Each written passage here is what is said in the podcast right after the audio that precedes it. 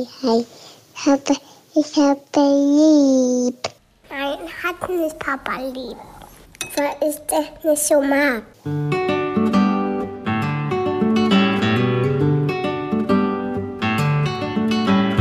Das sind beste Vaterfreuden. Keine bösen Wörter. Halt die Fremde, alte Schöpfe. Setz dich bitte hin. Der langweilige Podcast übers Kinderkriegen mit Max und Jakob. Hallo und herzlich willkommen zu Beste Vaterfreunde. Hallo und heute kommen wir mit einem ganz besonderen Thema. Wir haben uns einen Kinder- und Jugendtherapeuten hergeholt, um mal so die ganzen Erziehungsfragen zu erläutern, vor denen ich immer so stehe. Max ist ja als äh, Sozialpädagoge Naturtalent, ne? Also Natürlich. bei dir kommen gar keine Fragen auf. Mhm, Bei uns läuft alles perfekt. Ja, bei mir kommen immer wieder Fragen auf. Vielleicht habe ich auch einfach das störrische Kind. Sascha Neumann ist bei uns. Hallo Sascha. Hi, grüßt euch. Hast du richtig störrische Kinder manchmal bei dir? Ja, das ist der Grund, ne? Also den, den Durchschnitt äh, lerne ich leider nicht kennen. Ich bin immer froh, wenn ich bei Freunden und Bekannten Kinder erlebe, die eher so im Durchschnitt und normal sind, weil dann Ja. meine ich so, ah, so sollte es eigentlich sein, weil ich kriege natürlich nur die anderen. Hast du da überhaupt noch Bock auf eigene Kinder? Nee, da bin ich total durch. Aber sowas von, ich hatte vorgestern erst wieder so ein Kind da gehabt, was wirklich rund um die Uhr, also in der gesamten Stunde sagte, ich will zur Rennbahn. Irgendeine Rennbahn wollte der. Und dann wirklich so ein ADHS-Kind, eine Stunde lang, ich will zur Rennbahn. Und ich so, oh mein Gott, geh halt, aber Hauptsache weg von hier. Ich brauche Geh woanders hin, ich kann dir auch nicht helfen. Ja, genau, bitte. Okay, ich würde gerne gleich mal so ein paar Sachen, wo wir schon sind. Ich will nicht hier sein, sondern woanders sein. Meine Tochter hat das, ne? Mhm. Also zum Beispiel, wenn ich sie von der Mama abhole und sie dann drei Tage bei mir am Stück sein muss. Und dann ist immer sofort, ich will nicht hier weg, ich will bei Mama bleiben. Und ich so, ja, warum denn? Naja, also A, wird sie immer noch von der Brust ernährt. Ich dachte, es ist durch, das Thema. Ich dachte auch, aber nein, es ist nicht durch. Sie ist fucking vier Jahre Ich dachte, jetzt. sie ist alle die Brust. Nee, die ist auch alle, aber sie nuckelt da immer noch dran. Schlechte Karten für dich. Sehr schlechte Karten. Das Bett scheint viel gemütlicher zu sein. Ich frage mich, warum. Also, ich finde jetzt nicht so viel gemütlicher. Also, Bei ähm, dir ist schon sehr kalt. was? Und ich frage mich, was mache ich da denn? Ich muss dir dann erklären, ja, Mama muss auch mal arbeiten. Ich würde auch viel lieber bei Mama bleiben. Wie gehe ich damit um? Also erstmal nicht mit Erklärungen und auch die Frage, warum willst du da bleiben, funktioniert bei, wie alt ist sie? Vier. Vier Jahre alt, noch gar nicht. Also die Regel lautet normalerweise, ich will aus meiner gewohnten Umgebung nicht weg. Also das ist eigentlich das Hauptphänomen in dem Augenblick. Das heißt, das Kind sitzt einfach da und sagt von wegen so, ich will keine Veränderung, ich will keine Veränderung. Meine Eltern sind eh schon getrennt, das reicht mir an Veränderung, deswegen will ich da bleiben, wo ich jetzt gerade bin. Interessant, dass du es beschreibst, weil wenn sie dann erstmal bei mir ist, dann ist auch total okay. Will sie dann auch bei dir nicht weg? Nee.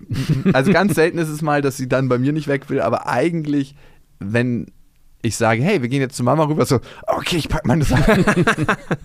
Endlich. Endlich Okay. ist diese Strafzeit vorbei. Mamas sind in dem Alter einfach noch viel cooler als die Papas. Das kommt dann erst noch. Und Ja. soll ich da sie irgendwie emotional abholen? Weil ich sage dann meistens auch, ich verstehe dich, ich habe dich gehört, du willst zur Mama. Es geht jetzt leider nicht. Ja, das kannst du, aber du kannst ja auch ein paar Sachen erzählen, die bei dir genauso schön sind wie bei Mama. Also das ja Bett auch- ist auch gemütlich oder willst du das Kissen mitnehmen von Mama oder irgendetwas, was dann einfach diese gewohnte Umgebung garantiert. Du, an, vielleicht an was erinnert sie sich dann noch, was du in deiner Wohnung hast oder Ich so? nehme Mamas Brust mit. Darf man sie auch überreden mit Sachen, die man zu Hause macht, die ganz toll sind? Also jetzt vielleicht nicht Ja, klar. Süßigkeiten, aber Naja, So eine Glory Breast Hole, wo Mama vorbeikommt und durch so ein Loch dann ihre Brust steckt so an der Tür. Wie traumatisiere ich mein Kind? Ja, sehr gute Idee. Okay, haben wir das. Ja, finde ich gut. Dann gibt es das zweite Thema. Aber halt, ich, ähm, Ja, bitte, Ich würde auch gerne noch mal was sagen. Also was natürlich sehr viel helfen würde, ist, wenn deine Ex-Freundin mitarbeiten würde. In Die ist dann immer stumm. Ja, das Ja. ist sehr schade. Das ist sehr schade. Also gerade im Trennungsprozess von einem Elternteil zum anderen Elternteil gibt es auch in Beziehungen, also nicht nur in getrennten Beziehungen, ist es ja auch so, dass wir natürlich beide immer versuchen, also ich habe das Problem nicht, ich muss nicht meine Kinder überreden, dass sie zu meiner Frau wollen, aber es gab und gibt auch immer wieder Situationen, gerade beim zu Bett gehen, dass meine Kinder eher von meiner Frau ins Bett gebracht werden wollen und dann tut sie natürlich ganz viel dafür, dass äh, die Kinder motiviert sind, auch mit Papa das zu machen, weil es mit Papa auch ganz toll sein kann. Also vielleicht auch nochmal deine Ex-Freundin zu motivieren, hey, vielleicht wollen wir für Lilla gemeinsam eine schöne Zeit bei mir schaffen, wollen wir nicht versuchen, auch gemeinsam dieses Ziel zu erreichen. Das wäre doch ein schöner Ansatz. Stimme ich dem Pädagogen vollkommen zu, sagt der Psychologe. Also absolut. Also wenn die mitarbeiten würde, wäre es natürlich viel leichter, aber die schweigt und freut sich wahrscheinlich. Oder? Ja, also freuen ist vielleicht ein bisschen viel. Ich würde dann auch schon gerne dem ganzen Prozess ein bisschen nachhelfen. Manchmal sagt sie ja, Mama muss arbeiten, das macht sie schon. Ja, das ist jetzt nicht unbedingt das nicht unbedingt mitgearbeitet. Was wäre so- denn mitgearbeitet? Was Naja, wie, denn wie geil ist es jetzt bei Papa? Guck mal, also was ich ich wünschte, ich könnte mitkommen. Ja. Solche Sachen. Und guck mal, was sich Papa überlegt hat. stimmt. Der hat mir erzählt, er Ja, wollte nee, mit dir basteln. Oder? Genau. Ja. Und er wollte mit dir einen Ausflug machen. Er hat erzählt, er geht zu, weiß nicht, wen mag deine Tochter vielleicht gerne? Dass sie dann, dass Lieber sie, als mich meinst du meine Oma. zum Beispiel, dass sie Da ihr ist ge- Oma. ihr gemeinsam eine Welt aufmacht, die für sie viel, viel spannender ist, als jetzt Ja. gerade in der Situation zu fahren. Ja, Richtig. doch, das stimmt nicht. Da muss ich sie in Schutz nehmen. Das Okay. macht sie schon manchmal, wir sagen, hey, jetzt können wir drüben gleich erstmal Trampolin springen und dann spielen wir mit der kleinen Elfe, die jetzt neu dazugekommen ist. Und was ich in letzter Zeit immer machen muss, morgens und abends oder machen muss oder was sie sich wünscht, ist, dass ich vorm Spiegel mit mir selber rede. Und das findet sie lustig. Ja, sie sagte immer, treff doch mal den anderen Jakob nochmal, der dir alles nachmacht. und dann muss ich dann so zehn Minuten mit mir selber reden und Wie wird ein Kind schizophren? Genau. Und sie fängt dann auch an, mit sich selber zu reden. Und ja, das findet sie immer super, super lustig. Sie lacht sich da schlapp. Anderes Thema, ähnlich, sie will nicht zur Kita. Eigentlich wahrscheinlich gleiches therapeutisches Mittel, oder? Das ist aber ein Klassiker. Also wir kategorisieren da wirklich in Schwarz-Weiß als Therapeuten. Es gibt die Kinder, die lieben es bei der Kita. Also die können es kaum abwarten und finden Mhm. dann die Eltern überhaupt nicht mehr interessant und wollen sofort los und wollen den Fritz, Anton und Paul treffen. Völlig normal. Und die anderen Kinder sagen so, oh Gott, bitte lass mich zu Hause. Ich will nicht in diese komische Kita. Dann hast du offensichtlich da ein Kind oder ihr habt beide ein Kind erwischt, was irgendwie keinen Bock auf Kita hat. Also ich erlebe es anders. Also klar, es gibt diese Schwarz und Weiß, aber es gibt auch mal phasenweise Schwarz und Weiß. Okay, ja. Ja, aber das meintest du wahrscheinlich, dass mein Sohn war eine Zeit lang super motiviert und Ja. Kita ist total toll, da sind meine Freunde, die Erzieherin ist total toll und gerade ist es wieder so, jetzt geht's gerade wieder, aber vor zwei, drei Wochen war es so, ah nee, ich will nicht in die Kita. Und das liegt dann aber auch oft daran, dass zu Hause es gerade sehr schön ist. Also gerade nach Ferien oder wenn beide Elternteile zu Hause waren, wenn wir viel zu Hause unternehmen konnten, ist natürlich die Kita nicht lange nicht so attraktiv, weil die Zeit mit den Eltern dann viel, viel schöner ist. Wäre ja ein Punkt für dich. Also das Ja. heißt, wenn sie nicht in die Kita will, dann ist es halt einfach zu Hause bei Papa so geil. Genau, das ist, würde würde ich auch immer im Hinterkopf für mich behalten. In dem Moment, wo das Kind nicht in die Kita will, ist es vielleicht gar nicht so sehr, dass es die Kita so schlimm ist, sondern zu Hause ist es so schön. Und dann auch wieder versuchen, den Raum aufzumachen, hey klar, was ist in der Kita schön, das gleiche Mittel, aber auch zu sagen, ey, und wenn du nachher wieder nach Hause kommst oder zur Mama, dann können wir uns auch ganz viel Zeit nehmen da und dafür. Und was wir auch ganz oft machen, ist so Überredungstaktiken mit, äh, nimm doch das und das mit in die Kita, das kannst du den anderen Kindern zeigen. schwarze Pädagogik. Also es ist nicht schwarze Pädagogik, aber wir lenken so, also es ist ja ein klassisches Ablenken von dem eigentlichen. Guck mal, da ein Vogel. Genau. Ja, das haben wir auch dann in der Eingangssituation. Da gibt es so einen Erzieher-Praktikanten, den mag sie gar nicht so richtig, noch nicht. Der ist aber auch super schüchtern und ganz, ganz verhalten. Und sobald Oh, er spürt, schlecht. dass ein Kind Ablehnung gegen ihn, ihn hat, ist er fast so am Weinen und Zittern und ist so, okay, ich entferne mich. Das ist ja das Schlimmste eigentlich, was du tun kannst dann. Und dann gibt es halt eine Erzieherin oder die Erzieherin, die da sind, mag sie schon gerne. Und meistens sagen die dann, komm, erstmal auf den Arm und dann sagt sie auch, okay. Gibst du dann so radikal ab? Nö, ich bin schon unten. Ich begebe mich dann meistens auf Augenhöhe, setze mich für einen Moment hin und sage, hey, Papa kann dich ganz gut verstehen. Papa geht jetzt arbeiten und für dich beginnt jetzt die Zeit hier. Deine Freundinnen sind da, die und die und magst du zu der und der Erzieherin auf dem Arm und dann, Und dann setzt du einen klaren Cut. ja. Sehr, sehr gut. Wir reden oft über Übergänge. Das ist das Hauptproblem bei Kindern in dem Mhm. Alter. Also irgendwas zwischen, weiß ich nicht, zwei und sieben, ähm, ähm, wo dieses Thema ist, von wegen so jede Art von Übergang. Das kann schon sein, von wegen so, ich bin gerade im Spielen und soll jetzt an den Tisch sitzen und was essen, bis hin zu den großen Themen, ich soll von hier jetzt in die Kita kommen. Also Übergänge sind für Kinder meistens immer ein, erstmal ein Problem, obwohl es nicht ein Problem ist, erst für die Erwachsenen das zu begreifen, dass jede Art von Veränderung erstmal so, okay, jetzt ist irgendwas anders und will ich das jetzt überhaupt? Und dann redet man sich da oft rein. Kann ich auch gut verstehen eigentlich, wenn ich jetzt die Brille aufhab und das so sehen kann von der Perspektive. Ich hätte auch nicht so oft Bock auf Veränderung. Vor allem hätte ich auch nicht Lust, so eine richtig schöne, warme, kuschelige Wohnung zu verlassen, um dann draußen in der Kälte auf dem Fahrrad zu sitzen, mir den kalten Wind ins Gesicht blasen zu lassen. Aber heute hat sie gesagt, auf dem Weg zur Kita, Warum ist der Weg zur Kita so kurz? Und ich so, warum denn? Weil ich dann zur Kita muss. Nicht so, okay, Also sie würde gerne einen längeren Weg haben, damit der. damit sie nicht dahin muss. okay. Okay, was ich auch noch bemerke, ist, dass sie das Verhalten von ihrer Mama übernimmt und ihre Mutter ist zum Teil, wahrscheinlich beruht das auf Gegenseitigkeit, äh, nicht so respektvoll Dir gegenüber. mir gegenüber. Tu nicht so überrascht. Nee, ich wollte fragen, wem gegenüber sie, also deine Tochter jetzt nicht respektvoll gegen ist. Ich dachte, Ja, so manchmal auch so im Kommandoton, wo ich mir denke, so, wem befiehlst du ja gerade was? Bist du jetzt Sergeant Leutnant bei der Armee geworden? Ja, das sind zwei verschiedene Themen. Also sozusagen, äh, wenn sie einen Befehlston hat, dann bestimmt, aber respektvoll oder respektlos kann ein Kind noch nicht sein. Keine Chance. Also mit vier fehlt ein Kind Empathie. Also da Empathie ist die letzte Fähigkeit, die sich ausentwickelt äh, entwickelt bei so einem Kind. Also sozusagen, wenn, wenn Peter den Anton haut, dann kannst du nicht sagen, oh, das tut ihm doch weh, ist dem Kind total wurscht. Also, ja, genau, es ist erstmal egal. Und deswegen, also sozusagen, dem Kind ist nicht klar, dass es dir gegenüber respektlos agiert. Das äh, bringst du dem Kind dann bei, von wegen so, oh, du redest jetzt laut äh, oder sowas. Und das imitiert sie einfach die Mutter. Aber es ist ein Imitieren. Also nach Bandura ganz klassisches wiederholtes Verhalten in irgendeiner Form, was ich dann abgeguckt habe. Das ist alles, Ja. was passiert. Ja, okay. Dann lernt sie da am Modell bei ihrer Mutter. Absolut. Wie kann ich denn dieses Verhalten wieder verändern, wenn ich merke, so ein ganz klassisches Beispiel. Papa Durst. Und ich so, ja, okay. Du hast Durst? Okay, Papa holt was. ja, genau. Ich will nicht, dass du Durst hast, mein Kind. Ja. Oder Papa Hunger. Und ich so, okay, dann hast du Hunger. Gut, Papa kocht was. genau. Da hast du da das Hauptproblem. Sie macht erstmal das, was sie macht. Sie sagt, ich habe Hunger, ich habe Durst. Fertig. Und jetzt ist die Frage, wie du halt darauf reagierst. Also während du noch wie so an der Mar- Marionette Fäden dann losziehst und sagst, okay, ja, mein Kind hat mich an den Eiern und zieht mich halt einfach in die Küche und ich bringe ihr das, obwohl sie mit vier Jahren das auch selber machen könnte. Wir sagen da ganz klassisch, ich mache Papagei und wiederhole genau das, was das Kind gesagt hat. Also zu sagen, ah, du hast Durst. Und dann machst du einfach nichts und wartest, was passiert. Und sollte man ihr dann auch irgendwann den Hinweis geben, dass man gerne möchte, dass sie ein bisschen anders mit einem redet? Also, wir sagen mal 7 plus minus 2. Aber wenn ich jetzt nur den Papagei mache, dann wäre ich mit ihr in der Endlosschleife. Papa Durst.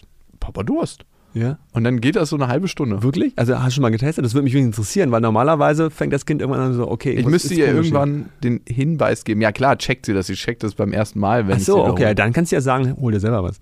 Ach so, okay. Also, weil, wenn sie es checkt, dann brauchst du es nicht machen. Aber Ah, ja, wenn ja. sie es nicht checkt, dann nee, nee, sie wiederholt sie checkt den das Satz. sofort. Okay. Ich glaube, sie checkt auch manchmal schon, was sie da für einen Ton an den Tag legt. Und vor allen Dingen checkt sie, dass es Ja, funktioniert. Funktioniert. Die Mama checkt das und meine Tochter checkt das. Geil. Interessante Aufgabe, die ich mir da gesucht habe.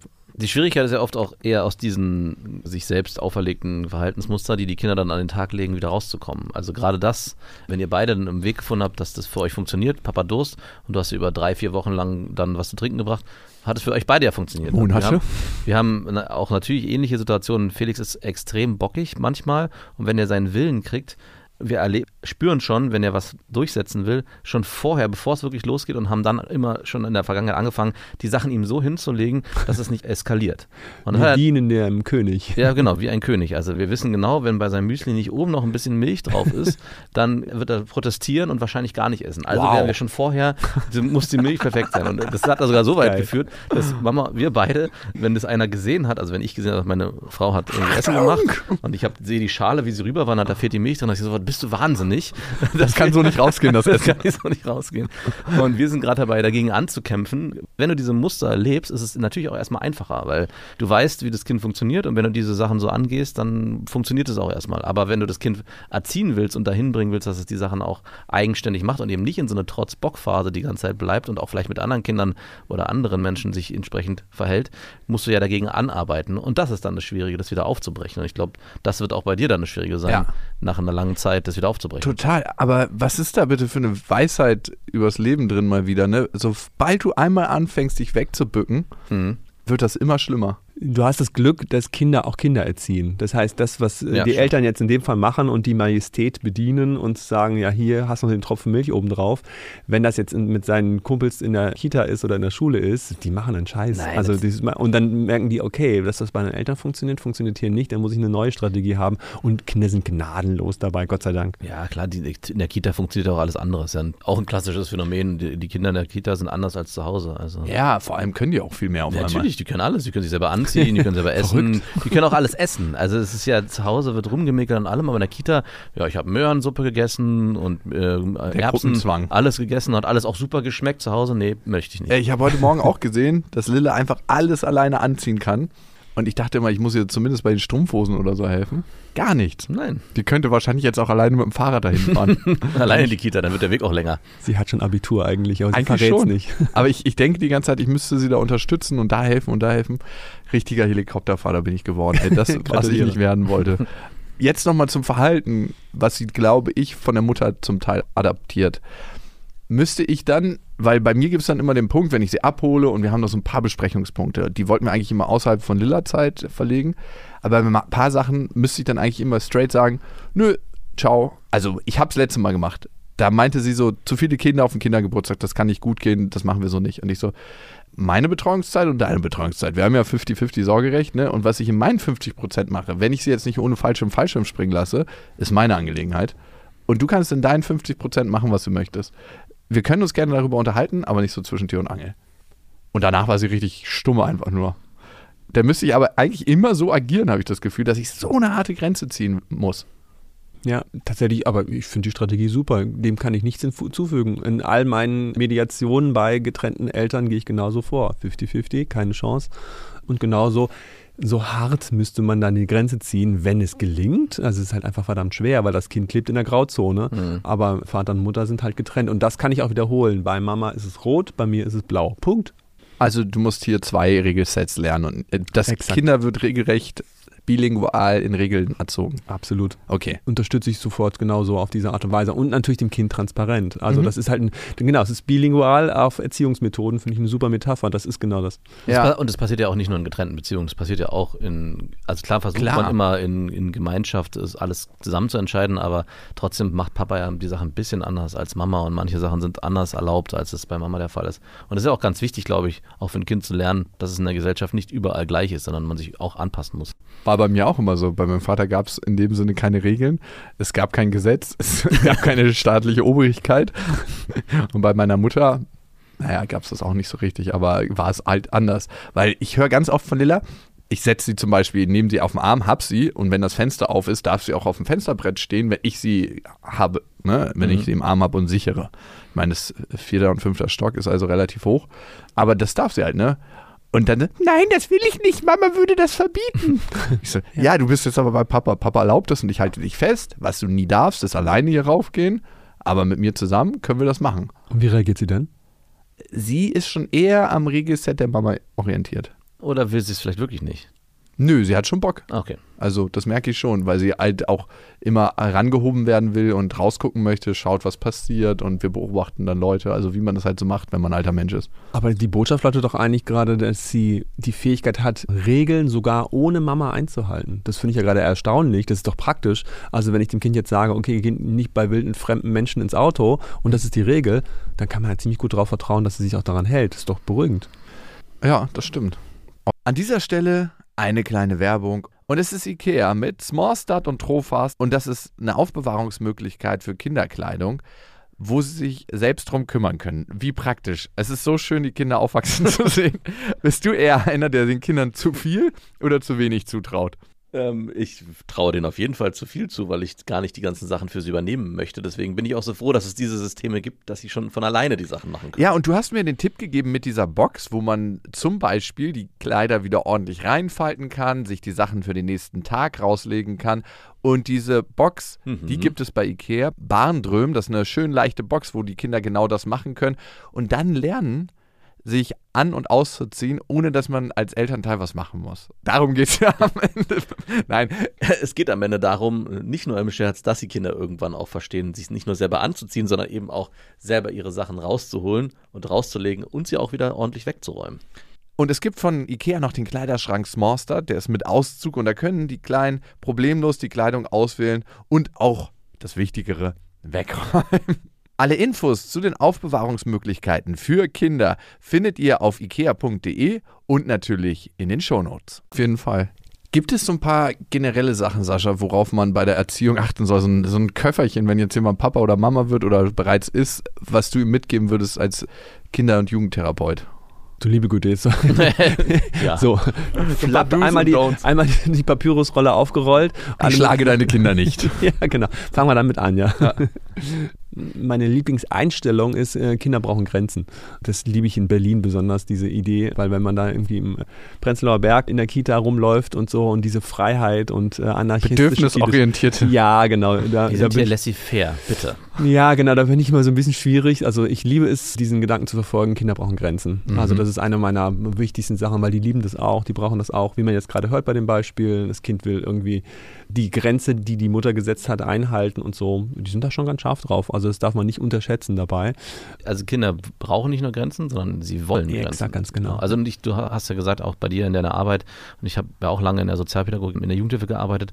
Und gerade wenn man mit so extremen Fällen arbeitet, fällt einem nochmal auf, wie wichtig das dann auch ist, mit in Anführungszeichen normalen Kindern eben auch genau diese Grenzen zu leben, damit es eben nicht das passiert, was mit diesen Problemkindern passiert, weil das meistens ist es der Grund dafür, dass sie eben keine Grenzen, keine Regeln bekommen haben. Exakt, genau. Ja.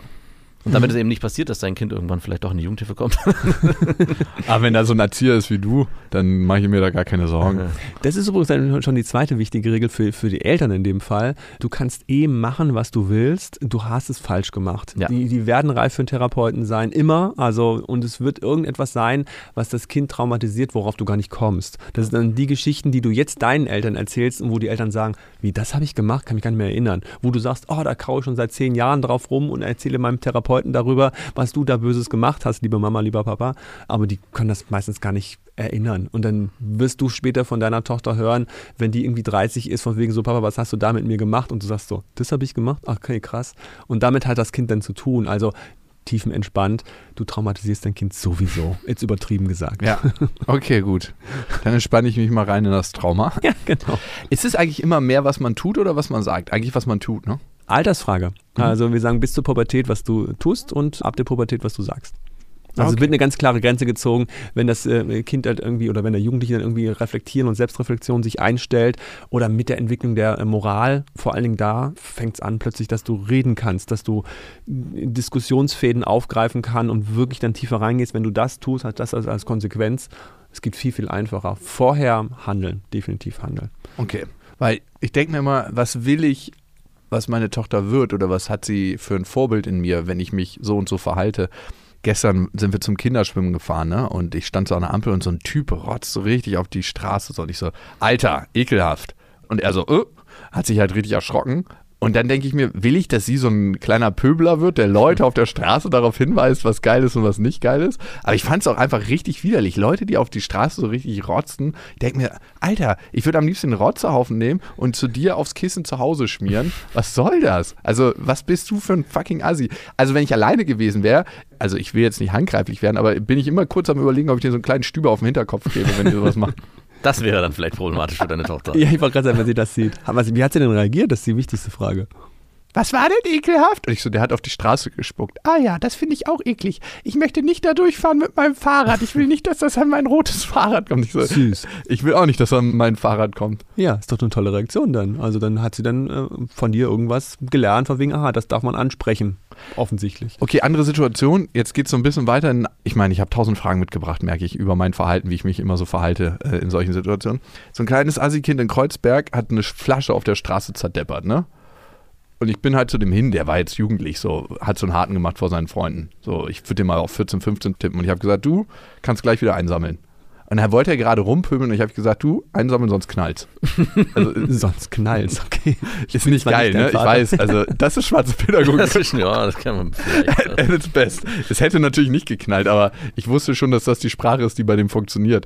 Total assi. Also sowas würde ich nicht wollen, dass meine Tochter das erlebt. Aber wie geht man denn in so einer Situation mit jemandem um, der auf der Straße eine Sch- Flasche zerdeppert, wo alle Leute mit ihren Fahrrädern durchfahren und Kinder mit ihren kleinen Dingern? Also, oder sa- sagt man einfach, hey, wir leben hier in Berlin, hier passiert eh so viel Scheiße, da spielt das auch keine Rolle mehr. In welchen Kontext beziehst du es jetzt? Also wie reagiere ich da drauf? Was ist meine, was ist meine Geisteshaltung? Was ist, offensichtlich hast du ja eine bestimmte Geisteshaltung. Du sagst von wegen so, für mich ist es nicht in Ordnung, also spreche ich es an. Wie für andere Leute, an, ne? äh, na, noch nicht mal wie spreche ich es an, dass du jetzt sagst, du hast schwarze Pädagogik benutzt, ist nochmal diskussionswürdig, aber ansonsten hast du deine Haltung. Ich glaube, die meisten Menschen würden ja sagen, ja, dass es nicht in Ordnung ist. Aber davon wieder die meisten würden nichts dagegen tun. Also ich finde, du bist ja schon eine Ausnahme, dass du sagst, ich gehe auch noch hin und tue auch noch was. Dagegen, das machen ja wirklich die aller, allerwenigsten. Aber wie ich es tue, wie würdest du, ich meine, du bist ja auch Jugendtherapeut und der war ja jugendlich. Das war so richtig, Und du hast schon gemerkt, den willst du nicht als Kind haben, weil äh, zu Hause pariert er wahrscheinlich richtig gut. Also ich gehe mal davon aus, das kann, kann ich jetzt nicht sagen, ne? Aber was ich zumindest in meiner Laufbahn als ich habe oft Kindertouren gemacht und so und ich die schrecklichsten Kinder waren immer die, die ganz wenig Platz zu Hause hatten, ultra strenge Eltern, die auch nie verstehen konnten, dass das Kind so einen Ausraster kriegt beim Kindersport und die waren wirklich unerträglich. Unerträglich. Und ich gehe mal davon aus, dass er ein relativ strenges Elternhaus hatte, vielleicht auch mit körperlicher Gewalt. Der hat auf jeden Fall äh, relativ schnell Klick gemacht, als ich das gesagt habe. Ja, genau. In dem Fall aufgrund der schwarzen Rhetorik relativ schnell Klick gemacht, weil der hatte keinen Bock drauf, weil er wahrscheinlich von seinem Vater auch schon eine Schaller gekriegt hat. Und wenn du das sagst, dann triggert ihn das dran, um jetzt ja, ich kleines es auf jeden Fall nie gemacht, natürlich nicht. Ne? Ja, aber es hat ihn getriggert. Also ja, aber was wäre denn der bessere Umgang oder der bessere Weg? Ich teste als allererstes bei Jugendlichen, also wenn wir jetzt, wenn du sagst, der war so 12, 13, 14 oder sowas. 14, 15. Ja, okay. Nehmen wir 14, 15. Ähm, Dann ist der erste, was ich teste bei Jugendlichen ist, wie selbstreflektiert sind sie. Also das heißt, ich gehe hin, sage gar nicht, gucke ihn an und zeige auf die Flasche und warte einfach, was passiert. Und dann fangen die an, okay, da ist jetzt ein Erwachsener, der kommt hierher und zeigt mit einem strengen Blick von mir aus auf diese Flasche, die ich gerade zerdeppert habe. Schnallt er, was er da gerade gemacht hat. Käme sofort ein direktes, äh, was? Und ein- selbst wenn ein "Hä, was käme, würde ich immer noch nicht sagen, sondern noch warten. Also ich würde wirklich erstmal warten, von wegen so, ob er schnallt, das war das. Oder von wegen so, ja, sorry, ich räume das jetzt weg. Oder kann ja sein. Es kann einfach sein, dass sozusagen es kommt auf deinen, also wir sagen halt, das Nonverbale, dazu muss er sich positionieren. So hat er einfach die Vorgabe gekriegt durch Worte, aber ich gebe ihm einfach die Chance, selber zu reflektieren, war das okay, war das nicht okay. Und dann kommt erst die zweite Instanz. Okay, dann sage ich nur, was gerade passiert ist. Du hast die Flasche auf dem Boden zerdeppert. Und dann warte ich wieder und gucke, was passiert, ob er sich dazu jetzt positioniert zu der Aussage. Aber ich gebe als allerletzte Instanz erst den Befehl und den letzten Teil würde ich komplett weglassen. Ja. Weil Okay. dann muss man, glaube ich, auch die Sache ruhen lassen, weil wenn er dann das nicht für sich in seiner Welt akzeptiert, dass er die Flasche wegräumen soll, kannst du als Außenstehender auch nicht viel für Das hätte ich ja gerne erlebt. Also wenn, wenn, er Ja. jetzt, wenn, wenn ich jetzt sozusagen 15 bin, von wegen so, ey Alter, was willst du? Dann hätte ich gewusst, was du machst. Also ich hätte ihn schon mal kurz fixiert. Mit deinen Blicken wahrscheinlich nicht nur. nee. Also Du hättest auch die Flasche selber aufheben können. Ja, das wäre noch voll gut. Ganz Ja, hatte ich dann auch überlegt. Voll gut. Also den Weg, den Sascha vorgeschlagen hat und dann im letzten Moment, wenn er nicht reagiert, zu sagen, okay, ich heb die Flasche selber kommentarlos auf, schmeiß sie weg und gehst weg. Ich glaube, das hätte mehr Eindruck gemacht, als wenn du ihn. Wenn Oder er, mit dem Kind noch aufsammeln. Mit, mit Lilla noch diese Ah, ja. Mit dem Kind auch so, Oh, so eine ja. Schaufel. und, und so einen kleinen Eimer, so einen Spieleimer. Und dann schneidet sich das Kind aus. Ah! okay, das ist die Lösung. Okay, fürs nächste Mal. Das ist die Lösung. Gut, danke. Dann haben wir das schon mal in meinem Wertekoffer, wie ich mich zukünftig verhalte. Wir haben natürlich nicht nur meine Probleme, sondern auch die Themen von unseren Hörerinnen und Hörern. Und wir haben in der letzten Folge das Thema von Franzi bearbeitet. Franzi ist seit 13 Jahren mit ihrem Freund zusammen. Seit Dezember 2021 sind die verheiratet und die haben ein Kind. Und das Kind ist fünf Jahre alt und ist ein extremes Mama-Kind. Ne? Der Papa ist da, ist engagiert, bemüht sich, möchte viel. Vielleicht ist er so wie ich. Aber das Kind sagt immer so: Geh weg, ich will mit Mama allein sein, lass mich in Ruhe wie soll Franzi damit umgehen? Ne? Und die Mama ist auch tendenziell eher auf der Seite des Papas. Das heißt, sie positioniert sich dann auch für den Vater, aber ich glaube fast schon so von außen, dass die Tochter mit dem Papa in Konkurrenz ist um die Aufmerksamkeit der Mutter. Wie könnte man das klarer gestalten für das Kind, dass das auch mal beim Papa ist? Freiwillig. Genau, freiwillig ist das Wichtige. Die waren getrennt oder nicht getrennt? Die Eltern? sind zusammen seit Die sind 13 zusammen. Jahren, also sie Ah, sind ein hast du gesagt, richtiges 13. Team sogar, so fast so wie Max mit seiner Frau. Ja. Und Papa fühlt sich auch sehr verletzt teilweise von seiner Ich bin so verletzt, wenn du so mit dem Verhalten. umgehst. Von, bei, einer, bei einem fünfjährigen Kind. Super. Das tut Papa jetzt sehr weh. Ich Ja. bin doch nicht empathisch, Papa. Mir macht das gar nichts. Ja, genau, das ist natürlich das Thema. Also, weil wir haben jetzt wieder genau das Alter, äh, wo das, dem Kind das total wurscht ist. Es ist einfach Bock, mit Mama zusammen zu sein. Ich würde jetzt in dem Augenblick erstmal sagen, es ist einfach spannender und das Kind scheint noch irgendwie so weit an Mama dran zu sein, dass dann auch die Chance, dass ich jetzt Papa auch spannend finde, noch nicht gegeben ist. Ich würde mal anfangen, ja, dann bleib bei Mama, aber Mama ist dann so langweilig wie möglich. Und Papa ist richtig spannend. Also, dass ich halt damit anfangen würde, erstmal sozusagen, ja, ähm, total gerne, bleib mal hier und ich. Äh, Und Papa ist dann im Garten und spielt Fußball ja, alleine genau, und spielt ja, genau, Karten. sowas. Ja, genau. Also von wegen so, Papa geht jetzt Fußball spielen, du kannst gern bei mir bleiben und wir räumen jetzt die Spülmaschine aus. Oder irgend so was richtig, Mama richtig muss jetzt lang- mal eine Runde lesen. Äh, lesen. Ich lese jetzt. Willst du vorlesen? Ja, kann ich machen, aber es muss richtig langweilig sein. Irgend so ein, Ja, ja, Psychologiebuch. genau. Okay, verstanden. Gar keine schlechte Methode. Damit sie dann überhaupt erstmal merkt, von wegen so, okay, weil die sind einfach total bedürfnis- und lustorientiert in dem Alter. Und nicht In reflektiert. dem Alter? oh, Ich immer noch. der Papa ist halt einfach noch nicht so aufregend scheinbar und es hat auf jeden Fall noch nichts damit zu tun, von wegen so der Papa, also der Papa sollte sich auf jeden Fall nicht verletzt fühlen dadurch. Nein. Das ist in dem Das Alter ist noch gar egozentrisch, nicht. ne? Ja, Aber hallo eigentlich nicht, wenn man darüber nachdenkt, so, ach ja, ich bin total verletzt und es tut mir total weh, verbring bitte Zeit mit mir, dass ich nicht so schlechte Gefühle habe. Ja, genau. Also sozusagen, dann benutzt du dein eigenes Thema und lässt es am Kind aus, aber dafür sollte er einfach zum Friseur oder zum Therapeuten gehen und dem, dem das erzählen.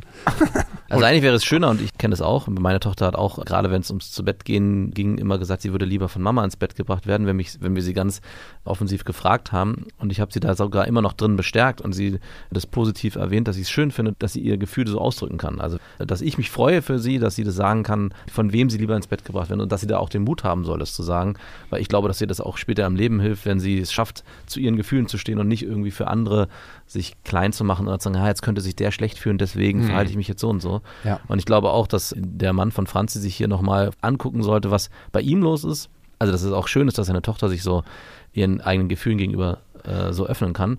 Und was du beschrieben hast, äh, das kenne ich auch, dass man sich zurücknimmt. Wir haben das oft bei uns auch angewandt, wenn Freunde da sind. Also äh, wenn wir Freunde von Felix einladen, gerade weil der noch kleiner ist mit vier Jahren äh, und dann irgendwie anfängt dann so, ja Papa, ich möchte jetzt aber mit dir spielen, weil irgendwie ist es langweilig, keine Ahnung, dass ich auch gesagt, oh nee, ich mache hier gerade, bei mir ist es gerade richtig langweilig, also bei mir passiert gerade überhaupt nichts, aber ich glaube, dein Freund möchte mit dir irgendwie Eisenbahn spielen. Also ich bin auch davon weggekommen, mit beiden Kindern zu spielen, wenn Besuch da ist, weil man dann nämlich auf einmal der spannende Teil dieses Spiels ist und verhindert, dass die Kinder miteinander spielen können. Also finde ich auch einen guten Tipp. Total wichtig. Ja. Also ich hatte öfter mal unsere Nachbarin drüben und die wollte immer, dass ich so den Entertainer mache. Ne? Und als ihr Papa da mal dabei war, hat er gesagt, nö, ihr seid doch zwei Kinder, macht das unter euch aus und dann haben wir uns relax. Und so, Alter, okay, so läuft der Hase und ich die ganze Zeit so am Schwitzen. Was kann ich jetzt als nächstes animationsmäßig mit denen machen? Kann irgendwas im Verhalten, in der Erziehung bei Franzi dafür gesorgt haben, dass ihre Tochter sich so verhält? Oder ist das einfach ein natürlicher Lauf, der sich manchmal so entwickelt? Ich bleibe jetzt eher bei dem Vater. Also ich vermute mal, das Kind hat auch geschnallt, dass der Vater irgendwie. Bedürftiger Sack ist. Ja, Naja, Nein, der hat auf im Dating-Game hat er null Chance. dem Ja. Das Kind hat ja Sensoren und zwar nonverbale Sensoren. Und wenn der Vater schon irgendwie bedürftig guckt, dann hat das Kind schon keinen Bock darauf. Also das sind Sensoren, die können wir uns gar nicht vorstellen als Erwachsene, weil wir halt irgendwie unser Großhirn ist da drüber gedeckt und dann erkennt das manchmal gar nicht diese kleinen, feinen Unterschiede im Verhalten und das Kind schnallt das. Also der Vater sagt, ich will unbedingt, dass du, also mit all seinen Poren sagt er, ich will, dass du mich lieb hast. Und dann sagt das Kind, nee, da bin ich lieber bei Mama. Und das ist ein nonverbaler Prozess. Ich glaube nicht, dass die Mutter unbedingt da was, das kann das natürlich unterstützen, aber die Mutter benimmt sich, wie sie sich benimmt und der Vater muss mit seiner Bedürftigkeit irgendwie klarkommen. Vielleicht verschlimmbessert sie es sogar noch, wenn sie den Vater da noch bestärkt drin. Also Der sie sagt arme ja, sie, Vater. Sie steht zu dem Vater und argumentiert vielleicht sogar vor ihrer Tochter, guck mal, Papa macht das doch ganz toll und dadurch wird diese Bedürftigkeit des Vaters noch verbal, noch stärker, wenn es eh schon nonverbal so stark ist. Sie entmündigt ihn. Eigentlich muss der Papa dann was für sich tun und für seine eigene Neediness. Bordellbesuche, Massagen, Ausflüge mit Nee, aber ich, Freundinnen. ich glaube, was der echt mal probieren könnte, wäre dann wirklich dann zu sagen, wegen so, oh, du willst bei Mama sein, das ist ja toll, dann kann ich endlich richtig cool was draußen machen, Rasen mähen, Motorrad fahren, irgendwas machen. Und dann wird das Kind sagen so, okay, der hat eine bessere Zeit, ähm, weil der freut sich gerade, dass er was alleine für sich machen kann. Oh, dann kann ich jetzt ins Kino gehen oder irgend sowas, muss er dann sagen. Und dann wird dann die Tochter sagen so, Moment mal, da will ich mit. Das Ja. kenne ich nur wirklich aus dem Dating-Game, alles, was Ja, du es beschreibst. ist sehr ähnlich. Ist same, same, but different, huh? Crazy. Okay, check. Aber was ich natürlich total em- elementar finde, als erwachsener Mensch auf sich und seine Bedürfnisse zu gucken und ein Kind ist nicht dafür da, diese zu erfüllen. Also selbst wenn ich Lust habe, dass mein Kind mich mal umarmt oder mit mir kuschelt oder so, wenn das Kind keinen Bock darauf hat, also mein Kind ist mit der Mama extrem körperlich. Bei mir ist es so, wenn sie müde ist, möchte sie auf dem Arm oder wenn es eine Gefahrensituation gibt, möchte sie auf dem Arm. Und manchmal, wenn es ihr zu viele Leute sind, ne, dann will sie auch auf dem Arm oder auf dem Schoß sitzen, dann bei mir sein. Aber sonst will sie eigentlich nicht auf dem Arm. Und sonst sagt man, Papa, nein! Wenn ich mal ein Küsschen auf die Wange geben möchte, ist man so, nein, will ich nicht. Und dann so, okay, dann nicht. Und dann war es das auch schon. Also ganz selten mal will sie so auf dem Bauch einschlafen oder so bei mir, sonst will sie einfach so ihr Ding machen. Ich mag die Kleine. Die kann ja super gut Grenzen setzen. Ja, auf jeden Fall. Hui. Ja, und ich finde auch einfach, dass man das dann akzeptieren muss. Also das ist dann so, sie kommt, wenn sie kommt und wenn sie nicht kommt, kommt sie nicht. Und ich meine, der Vater von äh, weiß ja auch gar nicht, was er sich da wünscht und heraufbeschwört. Also er könnte in dem Moment, wo er dann derjenige wird, der von der Tochter noch mehr geliebt wird, muss er dann auch diese Rolle ausfüllen. Und auf einmal, wenn Mama keine Rolle mehr spielt, und das kenne ich auch, ist, heißt es dann auf einmal, Papa, du sollst mich ins Bett bringen. Papa, du sollst abends kommen, wenn ich weine. Wo ist Papa, wenn ich da irgendwie um 21 Uhr noch meinen eigenen Kram mache und äh, meinen Sohn dann keine Ruhe gibt, weil Mama nicht ausreicht, sondern Papa sich neben ihn legen soll und auch Papa den ganzen Tag mit ihm spielen soll. Also ich würde vorsichtig sein, welchen Teufel man da heraufbeschwört, sondern er soll dankbar sein dafür, dass er, dass sein Kind noch bei Mama sein will, weil im Endeffekt ist er sonst der Entertainer des Ganzen oder derjenige, die Hauptperson in dem Leben von dem Kind. Sei dankbar für deine Freizeit. Ja, Genau. Ich habe noch eine andere Idee. Sie sollen sich ein zweites Kind anschaffen, dann ist das Problem auch weg. Ja, Stimmt. Ja. Easy. Ja, Ja, oder macht sogar Spaß, zumindest einen Moment Ja. lang. Und die Kinder ganz müssen dann kurz. auch lernen, dass es halt Mama nur so und so viel Zeit hat. Also das ist auch eine Sache, die. Und dann, wenn das nicht hilft, drittes, viertes und dann ist man unser Landarzt mit zehn Kindern. Sascha, vielen, vielen Dank. Wo findet man dich? Also klar, in Berlin, meistens in Schöneberg, ne? Meistens in Schöneberg, genau, da ist unser Institut. Wir sind das ähm, Institut für angewandte positive Psychologie. Gibt einen kleinen Das Hinweis auf gemerkt unsere, gerade. Ja, gibt einen kleinen Hinweis darauf, was wir so als äh, Lebenshaltung haben. Ja, und da machen wir alles Zeug, was da oben im Kopf stattfindet. Äh, Coaching, Therapie. Ja, also nicht nur, wenn ihr ein störrisches Kind habt, sondern auch ein eigenes störrisches Innenleben, seid ihr bei Sascha richtig. Vielen Dank, dass du da warst. Sehr gerne. Danke vielen euch. Dank. Ciao. Das waren Beste Vaterfreuden mit Max und Jakob. Jetzt auf iTunes, Spotify, Deezer und YouTube.